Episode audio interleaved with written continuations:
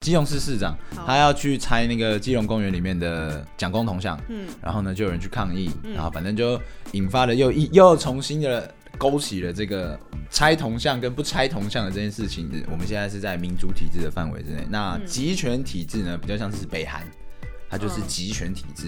那卡在这两种体制的中间就叫威权体制。特征有一些大家要注意，第一个。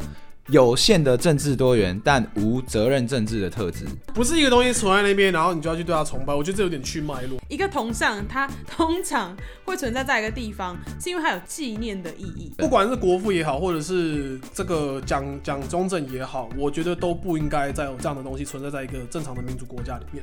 可是你这就是去脉络化，你没有看那个过去是从什么地方走到威权那一步的。总有一天，我们的我们所有不同的人在往下延伸的时候，它就会有一个答案。这个东西不管怎么样，到最后还是会，它就像一个漏斗一样，然后到最后进到台湾里面，这个漏斗一开始它就是沙漏，它越缩越小。对，一开始这个，一开始那个，一开始 A，一开始 B，一开始 C，可到最后你就会缩进同一个就是价值的共同认同里面。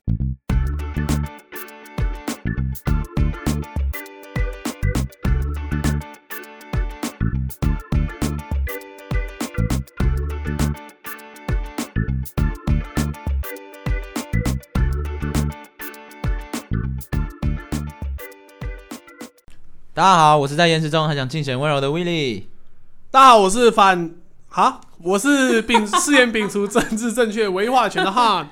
不是你，你是在你是在白眼三小，没有已经录了他妈要六十集了，哪有六十集？讨厌给什么做不到人哈，欢迎收听。你这样会不会太强硬？让欢迎军事专家刘宝杰。快点快点，继续继续，是，快，我是，呃，我们欢迎曹一平。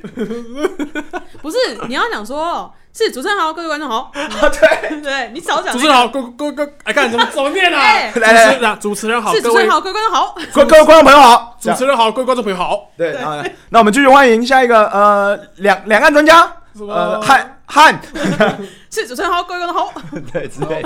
谢谢。好，讲那么多，我们这一次的。你妈的！你每次你每次只要从一个打到，只要衔接进你的稿，然后就会超尴尬，你知道吗？每次都是什么？好啦，那我们怎么样？啊，讲那么多了，那要不然要怎么来？来来，你接一下，你接一下。我们讲了这么多，我们要从军事讲回来。我我也不会啊。对啊，我们直接尬起来。尴尬蛮好笑的。就这样，我们直接接回来。好啦好啦，反正呢就是。反正呢，反正呢，之前呢，我们基基隆市长林佑昌，这一次我们要聊什么东西？我们这一次呢，我直接跟大家破题，我们要靠飞。我跟你讲，反正呢，现在来让我吃一片品客，又要 A S N 拿一次吗？我们上礼拜才干过一次，又要再干一次。内高潮，可是真的蛮舒服的。你靠近一点，不要让他反感。哪会啊，我管。啊，我们这一次的。事件是受到一个启发啊，我们要聊的是威权的部分。等下回来跟大家简单的定义什么是威权。那这个事情是什么呢？就是呃，林佑昌县长，呃，不是林佑昌市长，是市长，基隆市市长，他要去拆那个基隆公园里面的蒋公铜像，嗯，然后呢就有人去抗议，然后反正就引发了又一又重新的勾起了这个。拆铜像跟不拆铜像的这件事情，然后我们就讨论到了威权体制的象征。拆拆啊，他妈一直吵，干吵不完呢，就全部拆拆掉啊，全部拆掉，不是摆那中正纪念堂要拆一拆吗？不是你摆那边要干嘛？你告诉我。对，哎，对啊，中正纪念堂要不要拆？啊，不，中正纪念堂一个留着就好了嘛，剩下的那个那个公园什么小的拆一拆啊。民进党的说中正纪念堂要改成什么果菜市场吗？还是什么？真的假的？对啊。就对啊，有个立立法员不是已经叫已经从大中治政改成，他说要把中央纪念堂改成一个什么，就是类似很像那种什么果菜市场之类的啦。果菜市场不是在华山吗？不是就有了？但他就是要弄个在那边拆拆了，拆拆。好，我们造成争议的讲了那么多，我们要先来定义一下什么叫做威权政体。那其实威权政体是介于，那有那有威力政体吗？有，我 我我讲一个吗？乐色啊，没事，你继续干。S M 那白眼这个翻后脑勺。我等我哪天统治世界的时候，我就来一个威力。干，我这梗已经够烂了，可以请你不要接在我的烂梗 后面。接在新系媒体下面。啊，干，很烦的，你害我又要尴尬的从这个很很瞎闹的地方接回来。什么是威权体制？好，威权体制其实是介于集权体制跟威权体制，再来是民主体制。我们现在是在民主体制的范围之内。那集权体制呢，比较像是北韩。它就是集权体制。那卡在这两种体制的中间，就叫威权体制。那威权体制是有定义的，我们来说一下。其实威权体制的特征有一些大家要注意。第一个，有限的政治多元，但无责任政治的特质。哦，有一点难哦，就是它有政治多元，乍看好像有别的政党、别的、别的、别的声音，可是呢，这些人其实是没有责任政治，就是我干错事，其实不用下台的。我不用，我不用，我不用其实。这个这有点类似新加坡那种感觉。哎，对，嗯，有一点，其实新加坡就是威权政体，没错。然后第二个，呃，无清楚的意识形态，但有特定的理念取向，什么意思呢？就是呃，我没有很完整的告诉大家说我这个要意识形态到底是什么，可是我有一个特殊的重点要告诉。应该是应该就类似说，可能它不是资本主义，它不是共产主义，哦，它不是什么什么主义。但你看。但它有一个特特殊的一个，比如说它是否军国的，否它是否宗教的都有可能。对对对对，那再来就是伊斯兰国嘛。对，那伊斯兰国算复杂。ISIS 是是，就是有有一点，它就是武装的。那再来就是有限的政治动员，就是我们能政治动员的人数方式是有限的，是没有会被人家限制住的。那再来就是由单一领袖或小团体行使权力，就可能是政党。或者是他的领袖，或者是军，就是将军等等之类的。好，那再来第五个就是权力行使制度并没有清楚的规则，然后行为，然后也没有行为模式可以预期。OK，那就会有非常多种的状况。所以刚刚提到嘛，有可能是政党的威权，比如说之前的台湾就是政党的威权。那军事的威权可能看起来就像现在的缅甸，它就是军事威权。OK，那官僚威权，我觉得有一点点像是新加坡的感觉，就是以官僚体制为主。那再来呢，还有君主威权。那君主威权可能就有点像是沙地阿拉伯这种，它是以君主为主，对对对，皇储来统领大家的这种威权。那最后一种就是宗教威权。第一个会想到的是就 ISIS 啊，ISIS 是一个，还有一个大家其实没有想到的宗教吗？对，梵蒂冈就是。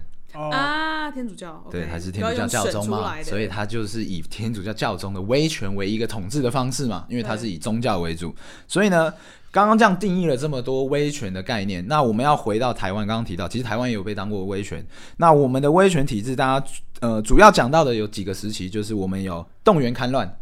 但我已经忘记确切的时间是什么时候了。三十几年吧，三十六还是三十？对，三十几年。然后到一路到民国七十六年吧，好像是，然后才刚解除。然后呢，再来是戒严，就是我们动员戡乱以后就戒严令。对。对，然后我们都一次一次的废除，然后万年的国会，然后呃党国的体制，其实大家这些都是为人诟病的所谓的威权体制下的产物。那有什么产物呢？比如说戒严令，其实是会让。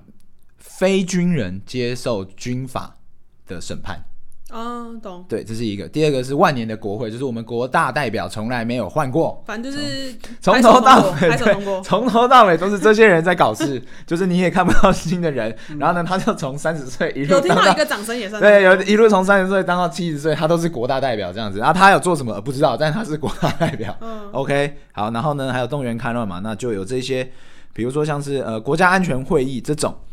还有精致的可能，呃，情治单位这些都是一些我们的威权体制的象征，对，类似。那大家现在最常看到，呃，我们也最常在拿出来，就是我们刚刚提的所谓的铜像，嗯，蒋公铜像，这是一个大家普遍现在九零后我们这一代的人认为它是一个威权体制的象征。我觉得这是一个很值得讨论的事情，就是我们到底需不需要崇拜一个东西到让它满街。满谷满学校都是，这没有在崇拜啊？你觉得没有崇拜？为什么你觉得没有崇拜？我觉得它是一种崇拜。一个东西，一个东西在那边，就是为什么你觉得 是一个东西在那边？对不起，对不起，一个铜像立在那边，不代表我是崇拜。好，那我就问你哦，那如果是涉谷那个忠犬八公呢？那大家有在崇拜他吗？忠犬八公？哎，没有啊，没有，这有点去脉络，就是。不是一个东西存，不看我讲话吗？一个东西，一个东西，不是一个东西存在那边，然后你就要去对他崇拜。我觉得这有点去脉络。那个前提是因为蒋中正这个人他在台湾人民当中的这个地位跟形象适不适合做这件事情是第一个，然后第二个是他是一个领袖的身份嘛。那当时会立这些铜像，其实是。因为他，我们是把它这党国体过去的党国党国党国党国统治之下，我们把它誉为所谓的这个民族救星。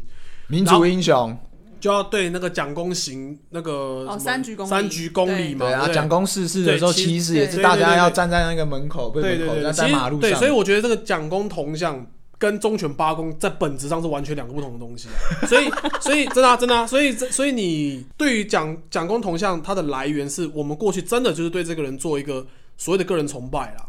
可是我那你觉得你可以接受没有，偶像我崇拜得我刚刚讲我没有去脉，我觉得我不是去脉络，因为东应该说不是 又要讲它的东西，一个铜像它通常会存在在一个地方，是因为它有纪念的意义。那如果我不特别说哦什么他是民族救星怎样的，其实很多应该说各国各地都会有一个纪念的铜像，比如说什么什么的创办人，然后或是说谁的故居，然后他又对这个国家有点贡献的，这这有另外一个他问题哦。就会有铜像啊。如果你刚刚说的它是有纪念性意义的，那它它对于国小、国中、高中他有什么纪念性的意义没有啦，没有吗？啦。那 S 这样讲也没有错，因为比方说像你在俄罗斯，你就可以看到，比方说有所谓的这个列宁哦，列宁啊哦，其实这个我们也要讲到，就是他们有说我们对我们的哦那个威权体制其实有一点像是俄罗斯的样子，我们也很像是苏联，然后转型到俄罗斯。俄罗斯现在也遇到一模一样的问题，就是你看他列宁的雕像也是到处都有。所以，所以我就说这个东西就是 Esther 现在提到，就是第二个层面，就是说蒋中正这个人值不值得我们去纪念这个人？你说值不值得让他到处都是？Esther 讲这个又跟那个可不可以威权崇拜又是两个不同的事情。他现在讲的是说蒋中正这个人值不值得让我们去做这样的一个崇拜？因为你看啊，如果今天因为现在是台湾本土化意识兴起嘛，然后可能我们现在就是有一些这个去中国化的一些这个思潮嘛，那。在这个思潮的这个主体之下，那蒋中正这个人其实对于台湾人来讲，他就是一个很多人都会把他批评为他是一个杀人凶手嘛。对他是一个这个可能过去这个二二八事件什么的，他是一个核心的罪魁祸首的这个罪魁祸首之一。那如果你站在二二八受害者的家属来看的话，那那这个人确实啊，你怎么可以把一个这个造成下令造成台湾人民这么多伤害的人立的他妈到处都是，然后还给我做个纪念？对于他们来讲，确实是这样啊。对，所以这就是两个不同的东西。第一个是可不可以做威权崇，呃，可不可以做这个个人偶像的崇拜，这第一个。第二个就是崇拜谁，这个人值得崇拜嘛？这样。那一跟二我都觉得，反正就是我觉得我的话会比较站在就是可能民主体制这一块，就会觉得说一个正常化的民主国家来讲的话，它照理来讲就真的不应该再有，比方说像是司令台，比方说像是这个像蒋公升旗典礼对升旗典礼，比方说像这个像蒋公这个遗像行三鞠躬礼，像这种东西，其实哎，你们小时候有过吗？我有我有啊，我们也有啊我们也有啊有啊有啊你们也有，就对了。而且我没有，我们是国父遗像，国父遗像跟蒋对啊，行一样三鞠躬礼，就是敬礼都一定会有对，所以不管是国父也好，或者是这个蒋蒋中正也好，我觉得都不应该再有这样的东西存在在一个正常的民主国家里面。我没有说我没有说出去中国化，这跟去不去没有关系。对，我觉得这是两我。我我我今天就算我今天觉得，哎、蒋中正他有他的这个历史价值，我我仍然觉得不应该把它立这个东西出来，然后我们每个人都要用一些制式的一些这种这种这种行为啊，跟这种典礼去崇拜这个人，嗯。我觉得是不应该的。哎、其实讲回来就讲到，我们就讲进学校里面。其实，呃，台湾是一个很特别的地方，就是我们的学校的里面的规划一定有操场，一定有对司令台。对，其实这个就跟刚刚汉提到的有关系，就是他是为了要做威权的这件事情，他需要这两个东西，要不然其实你去看日本，他其实是没有他的学校是没有操场这个东西的。那是什，么？他们是运动场，运动场，哦所以它就是一块土地。那你上面画别的线，它你画足球线，它就变足球场；你今天是棒球社要用，你画棒球线，它就变成棒球。跑道就是操场，对你画跑道，它就会变成跑跑道的田径社。哦，对，所以其实他们是没有操场这种东西的。嗯他们来看我们，他们也觉得很奇怪，说：“哎、你们怎么有所以可是可是话又说回来，我又觉得就是现在对于这种可能，比方说蒋公铜像，或者是比方说操场或司令台或教官等等的，我觉得对啦，以形式上来讲，他们的确是威权时代留下来的一些遗物，没有没有没有错。可是，在民主国家转型的过程当中，我觉得这些东西、这些物件，包含操场、包含司令台、包含教官等等，我觉得他们在所扮演的这个角色上面，也已经做出一定程度的转型，让他们现在已经不再是威权的代表。？”对，所以所以呃，我就觉得我们在讨论这个事情的时候，就不用太激动，说啊他妈的蒋公铜像，然后怎样怎样怎样，都给我拆光光威威权的什么一都什么，我就我觉得不用太情绪化。就我像我每次聊政治，我都会这样讲，就是说，我觉得要尽量站在一个旁观者的角度去看，我们不要入戏太深。可是我跟你说，现可是如果你你要怎么样二二八的家属，没有十个人里面可能就只有就只有你们两个不会那么情绪化。就是假假设我现在在讲这个话，好，你可能跟你的朋友讲，可是现在的年，我不能说现在年轻人，现在大多数的人就是其实情绪化的人还是蛮多的。第一个，因为他们去脉络；第二个，他不愿意听你讲。讲完，你还没有讲完，他就马上认定你是那个，就他要先贴你标签啊，因为他才可以好方便认识你。就像你刚刚说，哦，教官有在转型，那我当然不确定说，呃，是你你是认为说，哦，教官是不是还需要存在？但是反观，可能假设我今天在跟别人讨论到这一题，我反而是觉得教官是有需要存在在校园里面的。像我就会觉得教官应该要退出。我也觉得教官应该退出。就是那那我先问 S，尔你为什么觉得教官要留下来？他呃他能提供学校一个什么样的东西，让你觉得他是必须留在校园里面？因为首先就是要先讲到教官他本身，因为大家应该知道，教官有些大部分是退伍军人，然后或是他可能就可是有一些是现役军人，你知道吗？对对对，大部分都是现役对，大部分其实都是现役军人。然后我是觉得在他在校园里面起的作用，他不是去吓那个学生说。干，你今天迟到了，妈给我记小过。他不是这样子，反倒是今天校园如果出了任何一点会有暴力、会伤害到学生的状况的时候，教官他反而是他，他在这个应该说保护学生的这个行动，或是他第一时间的反应，也许他可能是最快的。可是老师不就可以达到这个功能？没有啊，今天就算教官退出之后，我不是说学校里面不能设置类似教官的这种身份，可是教官本身的这个身份就不对，所以我才会觉得应该要。教官这个对，教官是教官本身是军人的这件事情就不对，对就是军人不应该存在在就要有一个教官，可是他不应该是军人。对，你可以是比方说，比方说保安呐、保全呐、应该说或者是有保校园保镖对，或者是或者是比方说他是一个军训课的教师，啊，这个我就觉得可以啊。对，然后他是老师所以只，是他是一个卡在就是身份份编制上来讲，因为教官过去他的这个任务，第一个反共防谍，人人有责啦。那个就是你知道，你进去保密防谍，他的重点就是这个嘛他。进去校园里面就是要避免，因为学校就是知识传授的地方，所以很容易被思想上很容易被就是你会突破他的限入制，侵，会被入侵嘛，所以对。过去要反共嘛，要防要保密防谍，所以他们最主要的任务就是要抓出来在校园里面的这些飞谍，去煽动你这些学生组织的这些飞谍，所以他们过去的任务第一个是这个，第二个就是他要确保你的思想是正确的，这呃是什么样叫做正对，确这？个是党国体制之下的一个产物了，就是威权对威权底下的产物，就是说你只能有那一种思想啊，你不能去研究别的东西对，你不可能在课堂上面去看，比方说这个马克思主义相关的书籍，飘鸟集这个这个对啊，这就是完全就是。你就是会被抓去枪毙那一种。所以教官的过去任务是这样子，所以过去的身份是这样。那当然现在不不可能会再有像这样的事情嘛。可是讲真的，教官的身份是军人这件事情，讲真的就是在学校里面出现，不不觉得这个很奇那我怪？那我就认同你们说的，对啊，你就这突然就认同了，结束不是不是，我 没有，我就认同你们两个说的，就是他不一定要是军人的身份，因为当时是为有当时的情况，所以有那样的应应的措施。那可是假现在也不一定就可能需要。其实那感觉就跟很像，就有一点点像是所谓的党政军退出三台，有一点点这种异曲同工之妙。就是我们要不要有三台？要。我们要不要无线电视？要。可是我们要它里面的组成到底长什么样？就是我们要不要教官这个职位？要。但是他应该要是军人吗？还是他应该要是一个什么样呃新的一个概念，还是什么东西？他要他要有一个这个东西，我觉得就是我觉得有点类似像这样子的做法。我觉得这种东西就是平滑式的，我们从威权的体制慢慢的走进民主。那现在遗留的问题是，反而来抗议的这些人，他跟希望把他拆除的这些人都太激动了，就是他怎么拆除？比如说蒋公同像，然后希望没有司令台，希望没有教官的时候，有时候大家在讨论的时候，就会进到一个很激动的范围之内。就像我们一直在讲的，就是为什么？那你觉得威权体制这个偶像的崇拜到底是不是一件正常的事情？我说对于人来说的话，对于人来说，就是因为他们在威权体制下，就是我我我也好奇的是说，你觉得为什么这些人会威权崇威权一直威权？为什么会威权崇拜跟就是对蒋中正进行这个个人的崇拜？那我觉得这个没有绝对这个，不算画上等号哎、就是没有没有，这是两件事。我问的是两件事，就是你觉得为什么他们会是这样子的一个？我好奇，因为我自己会这样认为？对，因为我自己对这个人是没有任何的崇拜，然后我呃就他们是谁们？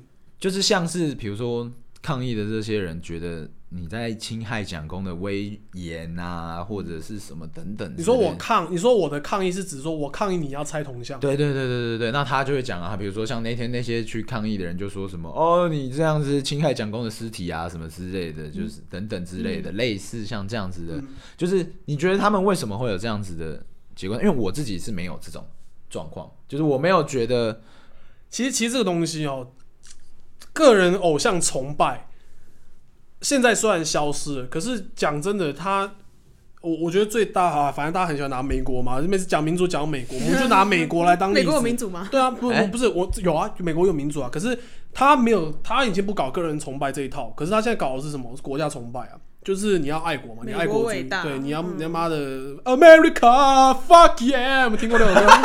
有听过啊？又来了，他又要来分享就是这个 America，就是那种感觉，就是他在搞就是个国家崇拜嘛。呃，你说本质上其实是一样，都是崇拜这件事情。可以这么那可以把它放大，就你也说放大吗？可以这么说。那我想要表达的意思是说，我觉得这个崇不崇拜个人偶像这件事情，没有所谓的什么应该或不应该，它就是一个历史的脉络这样走过来，然后它所产生出来的这个产物这样。那当然，今天我会说，哎、教官应该要退出校园，哎、讲公投校可以拆拆掉。但是我站在现在，因为我是民主体制国家一个底下的一个就是。就你出生的时间，台湾已经民经过了民主化对我是这。个民主国家的公民之一嘛，那我就会认为，那在民主化的过程中，一个健康的民主国家，它就不应该再存在这些东西。可是那是我站在我这个民主国家底下公民去看待这件事情。可是如果你把时间倒转四十年回去看过去的台湾，可能需当时会需不需要有发生这个所谓的这个动员戡乱？哎、这你不好说，因为你你你不是那时候的人到底要不要戒严对？，到底要不要戒严？哎、这你不好说，你不是那时候的人，你懂意思吗？所以有时候就会很急跳脚，就是说，哦，干这个国民党他妈杀人凶手啊，什么什么过去那个戒严啊，然后这样搞那个党国体制，然后什么威权统治什么之类。可是你这就是去脉络化，你没有看那个过去是从什么地方走到威权那一步的。当下为什么他会采取这个些？就是没有人，我我相信啊，没有人是一跳出来就是他是一个大恶人，他天生邪恶，所以他就是你知道，就算是希特勒也好，希特勒会产生也是因为他有他其实希特勒是选出来的，你大家都觉得哇，就是对我我要表达就是说，希特勒的产生，他在后见之明，他是不是一个恶人？是，他绝对是恶人。就是你历史给他的可是定调是，对，可是，在当下，他产生出来这个人，一定有他的脉络才会推出这个人出来，所以你不能去脉络化，就讲说什么啊干、国民党啊杀人凶手啊妈蒋公妈威权统治，你不能就是你知道完全不看他过去为什么会延伸到现在这一。就是历史的脉络上，他到底怎么衍生成这样？因为就像我们刚刚提的，其实希特勒他本身其实是德国人自己选出来的，就他没有说他夺权，还是他怎么样，还是用军队来，票选，对，他是台，他是德国人民把他选出来，对，可是因为你知道，因为这又要话又说回来，因为哈动员学生啊，比方说抗议啊，或者是说你要推行你的一个 agenda，你的一个这个思想形态，比方说你是台独好了，这是一种思想形态嘛。其实最方便的方式就就是是教育啊没有没有没有，就是给你一套故事。这套故事呢很简单，它只有一个坏人跟一个好人。我们是好人，就是我们善缘对，我们是我们是这个故事里面的好人，他们是坏人，我们要去打倒这些坏人。那嗯这听着就会很嗨嘛！我干，我打倒我是正义的一方，我，他妈 justice，你知道吗 毛泽东共产党？America fuck yeah，然后你你就想要去，你知道去打倒那个邪恶的一方。可是其实站在另外一方来讲的话，那你是什么？你也是邪恶，其实你是邪恶的那一方，所以我觉得我我又要再重申一次，你知道吗？就是我要就是想要去去传教，你知道吗？我就想要传教这个所谓的这个不入戏太深教，你知道吗？就是我们在讨论政治的时候，我们不用去忌讳说哪些东西不能讲。那那你当然你可以有你个人的想法，没有关系。可是我们不用入戏太深，我们不用觉得说啊，我操，我们要推翻他妈的，你知道吗？邪恶的高墙这样不用，你你知道？其实其实你只是一个小棋子而已，你只是你知道吗？这整套故事里面一个小棋子。你只是同一种教育制度下面演出来的一个，我觉得，我觉得教官之就像刚刚汉提到，教官的这个问题就是回到我们刚刚提的，因为教育是最好改变一个国家的方式。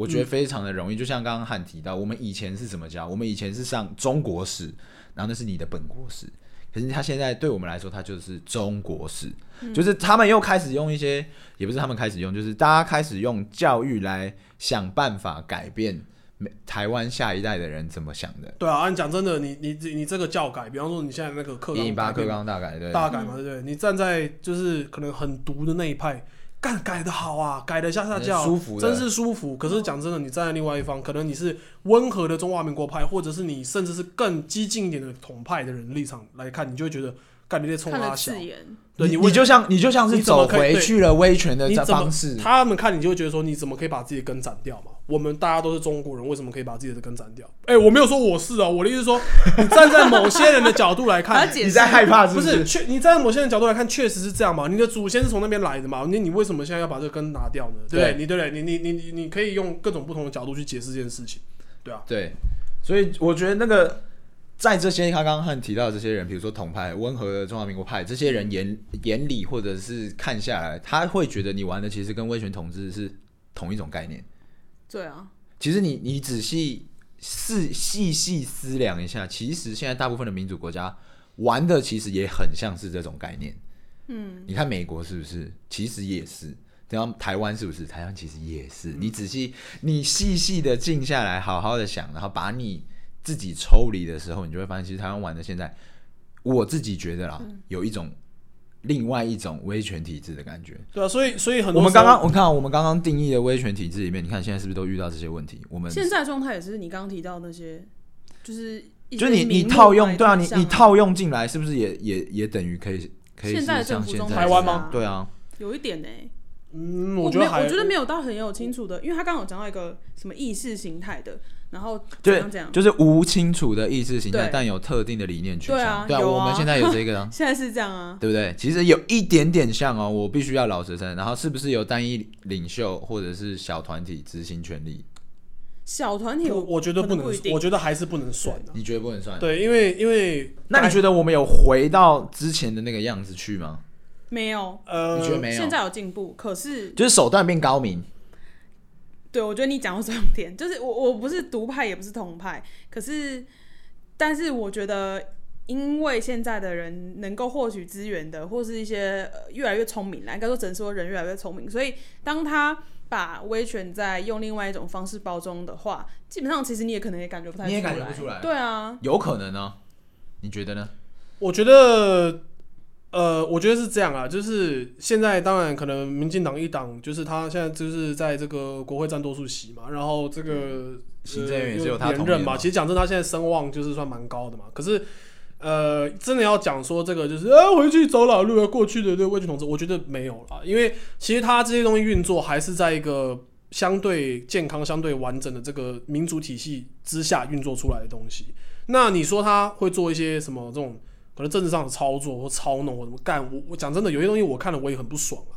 可是可是今天我们有没有权利可以再出去用票？比方说你不，我不要说民进党，你任何一个党，你只要不爽他这套体系，就是说你不爽他，你有没有办法出去把你的票投掉？可以，就是你可以去表达表达你的意见，你还是可以表达你的意见。可是可能这次没有，可能下一次没有，那那下下次呢？那我们现在看怎么样？那今天我还不会觉得他有做到这件事情，只是因为我会觉得说，你说他有这个特定的理念，那过去的的这个课纲也有他特定的理念啊，那现在只是把特定的理念换一个另外换一套说法换换一套说法嘛，啊另外一种讲法嘛，那永远都会有个特定理念，没绝对不会有一个就是所谓的呃很中立的理念，不会有这种东西，对啊，那今天这个课纲改，我都觉得还好，他还是在就是这个正常的体系之下运作。可是假假设今天他开始动到，比方说他修改这个呃宪法比比比方说修改修改宪法，或者说他今天把游戏规则改写调整调整，比方说总统无连任上限，然后是在他的任内做这件事情，干那我就觉得哇操，那有一点危险他。要走老路了。就是我会觉得说，哎、你现在要干嘛？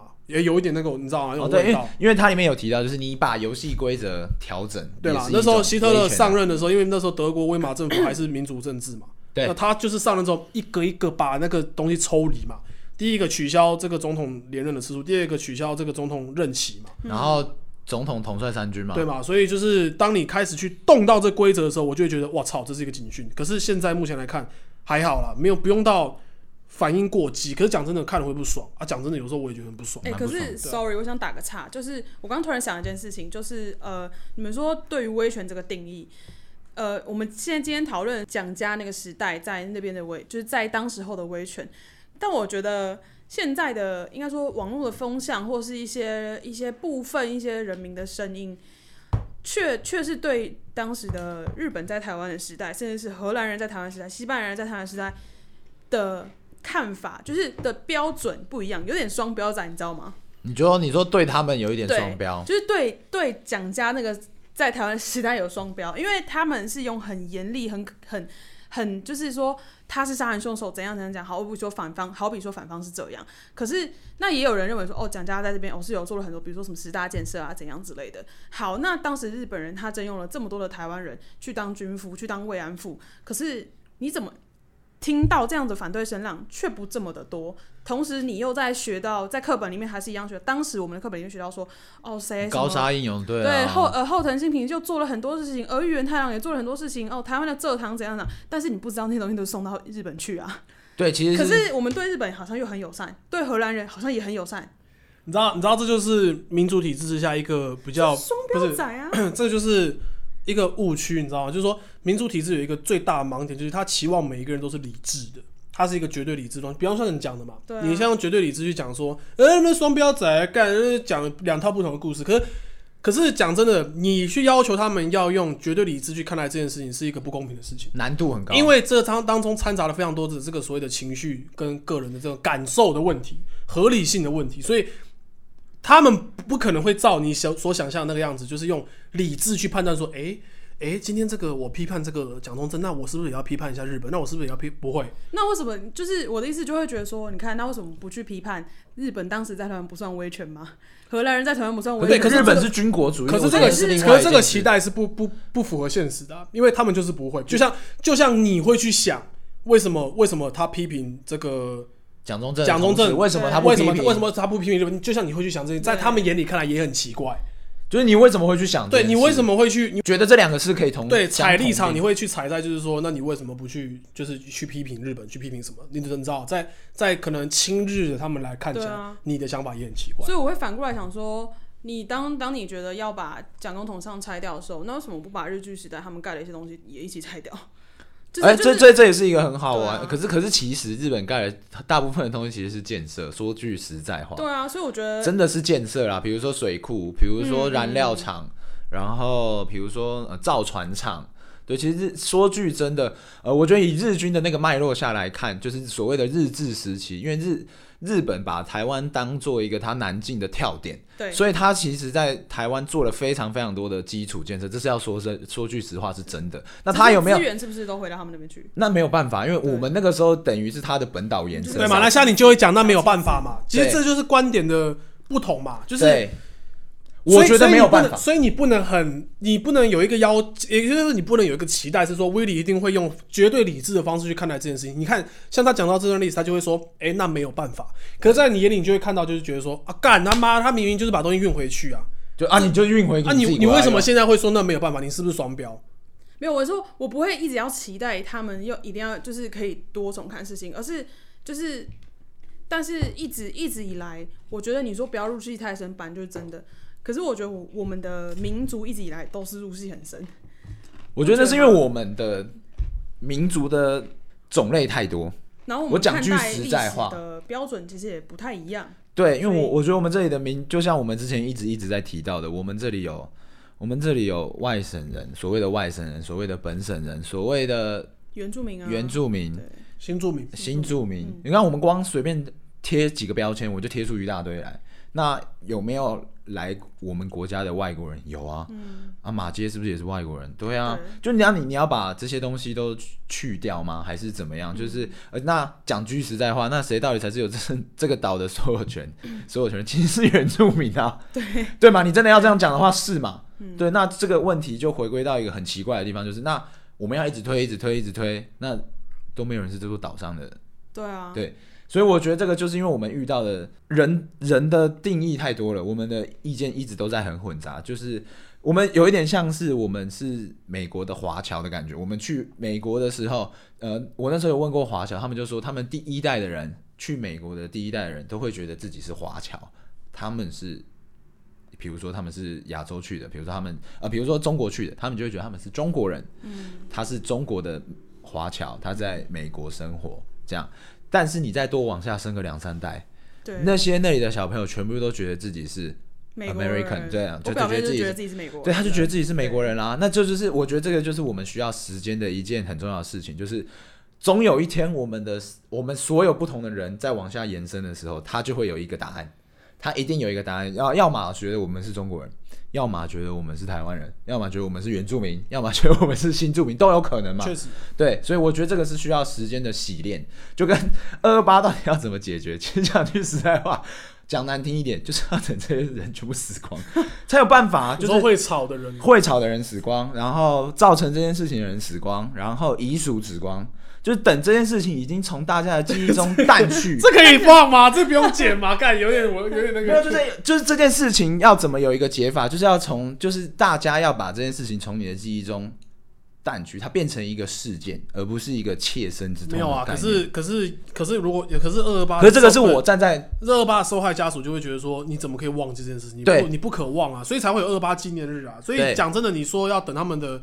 这个遗嘱或者遗属、遗属眷属全部死光，还有当初制造 当初制造这些人全部死光，我觉得也不是那么简单。就是对啦，说实在话是转型这呃所谓转转型型正义这件事情没有那么 easy 啊，不是说等他们全部挂了。但我我相信你想要表达，并不是说要他们去就是死光然后就解决，不是这样。我我觉我觉得你要表达的意思是说。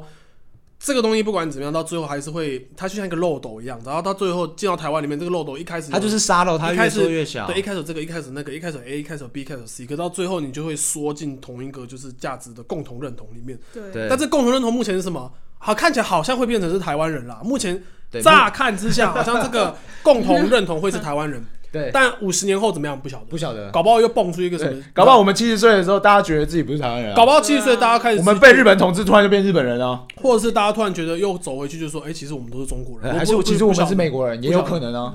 对然后我觉得本来就不用马上现在，我觉得这有些人真的很奇怪，他很他在碰到一件事情的时候，就像你讲，真的就是如西太神，他们会希望当下立即马上立刻就会有一个分明分化的答案解决方，式，对一个答案对，对。所以才会啥事情都要给他吵得这么凶，就也很没意义啊。而且很容易，这个就会沦为大绝招了。我觉得很容易就会这样，就比如说吵一吵就说啊，那你就是这种样子，这样。我觉因为这得这个这个东西是最好操纵人民心理的一个方式，对呀，不觉得吗？如果你今天是一个统一个政党，然后你要去，应该说不管是笼络也好，不管是分化也好，人的心是真的非常容易被操控的。但但我要讲，我就觉得台湾的民主，我觉得在这几年有越来越成熟的趋势啊。有，对，我觉得我觉得台湾人逐渐不再会因为意识形态或者是政党蓝绿被操去选择我要投什么东西，就看事情，慢慢的会开始去看，就是说，哎、他做的好，他有东西，我想投他